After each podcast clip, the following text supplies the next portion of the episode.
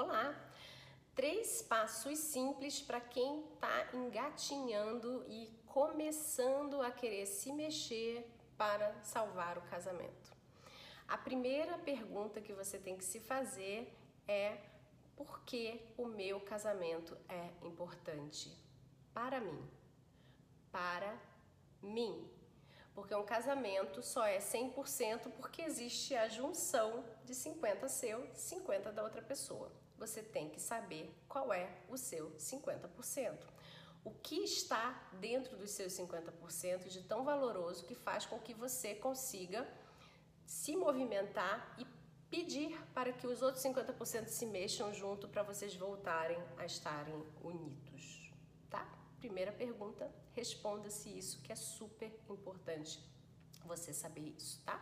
Depois que você descobriu qual é a importância do seu casamento para você, chegou a hora de você entender quais serão as melhores estratégias de fala para chamar o seu parceiro ou a sua parceira para uma conversa sincera e calma, para você dizer a ele ou a ela tudo o que você viu que é importante você viver na sua vida e o que você deseja viver nesse relacionamento e o motivo pelo qual você quer investir ainda alguma coisa, alguma energia para salvar esse casamento, tá? Quando você conversa com a pessoa, você vai ter que primeiro marcar esse horário com ela, mostrar para ela que você se modificou, você está sereno, você está calmo, você está equilibrado uma pessoa que está histérica, gritando, desequilibrada, ela não consegue fazer essa marcação de uma forma que o outro entenda que aquilo é sério. O outro vem já em tom de deboche, em tom de ah, mais uma DR, né? Então, não faça isso com você. Aliás, eu tenho um vídeo sobre DR muito legal. Vai lá no meu YouTube que você vai achar.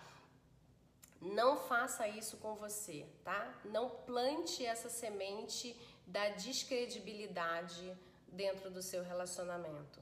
Então, vá conversar quando você se sentir uma pessoa que tem credibilidade, que na hora que você sentar para falar, o outro vai entender que é sério. Coloca tudo isso na mesa, tudo que você está sentindo. Já expliquei também no, no outro vídeo lá sobre DR, é que você tem que ter um foco único, então não chora, não faz biquinho, não esperneia, não acusa, nada disso. Você vai simplesmente dizer o que está acontecendo com você e qual é a sua proposta, ok? Então, dica 2, dada. Dica 3, independente do outro, tome a decisão de ser feliz por você e para você. A felicidade é contagiante. Pessoas gostam de estar perto de pessoas felizes. Então, se você for uma pessoa infeliz, você já tem um ponto negativo contra você, porque ninguém gosta de estar perto de uma pessoa infeliz. E geralmente pessoas infelizes são reclamadores e não solucionadores.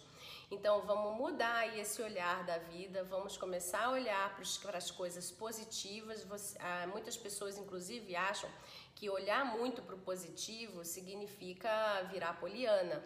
Não, você olhar para o positivo não significa que você vai virar uma poliana e você vai perder totalmente o chão e a realidade.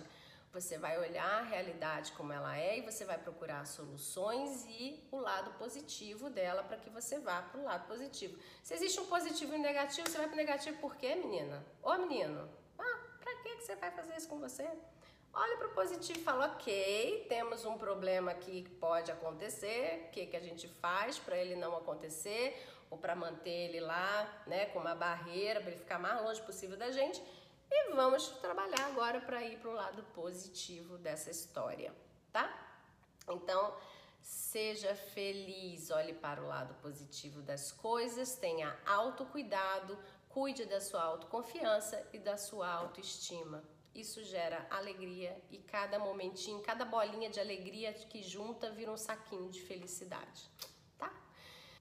Dica 4: dedique-se a fazer coisas que importam ao outro e tenha esse combinado com ele.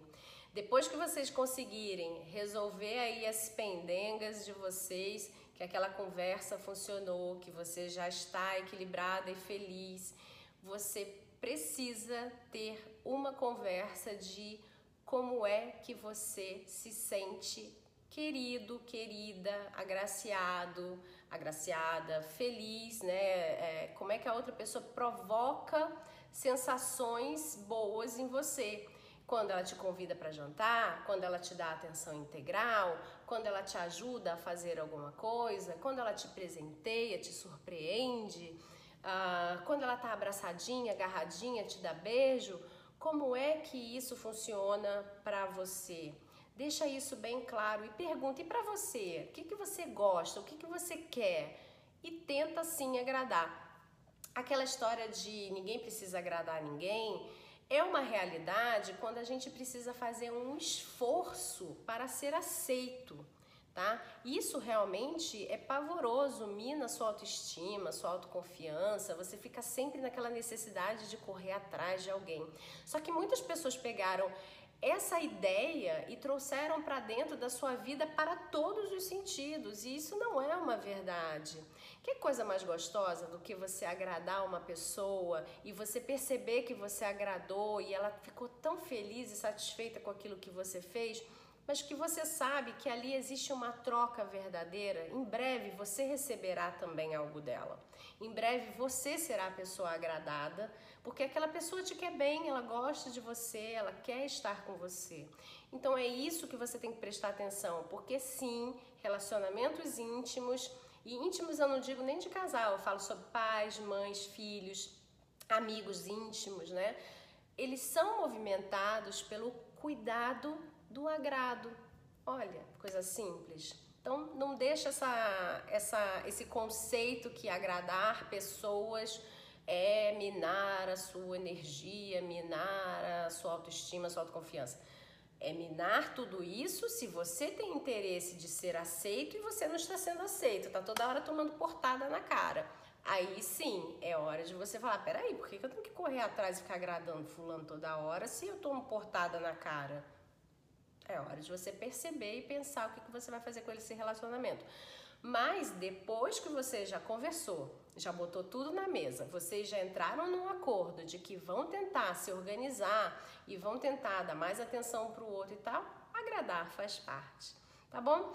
Eu espero que você com essas dicas consiga dar um passinho de cada vez, mas sempre crescente, crescente, crescente, cada vez mais próximo do seu objetivo que é de ter uma família unida, um casamento feliz, né, um relacionamento feliz e pleno. Um grande abraço e até a próxima. Se você gostou desse conteúdo, divulgue e compartilhe com seus familiares e amigos, porque pelo menos duas vezes na semana eu passo aqui no podcast para deixar para vocês ferramentas, dicas, insights sobre treinamento e desenvolvimento humano. Se você precisar de mais informações, passa lá no meu site recomeçodevida.com ou me manda um direct no meu Instagram Recomeco de Vida Carla Cunha. Que a sua vida recomece e seja plena. Um grande abraço, Carla Cunha.